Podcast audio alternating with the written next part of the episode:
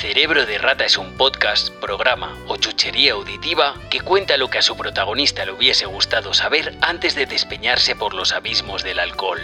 Cerebro de rata no aspira a que dejes de beber, solo pretende que conozcas sus riesgos implícitos y que aprendas a detectar las señales que pueden indicar que estás desarrollando una adicción al alcohol. Cerebro de rata no juzga tus hábitos. Tú puedes seguir poniéndote hasta el ojete de todo, vivir en una resaca perpetua o beber hasta cagarte encima. Cerebro de rata no persigue mancillar el nombre del alcohol. Quizá es que el alcohol fue muy muy malo con el narrador. Un personajillo flipado, miope y abstemio. No llores por él.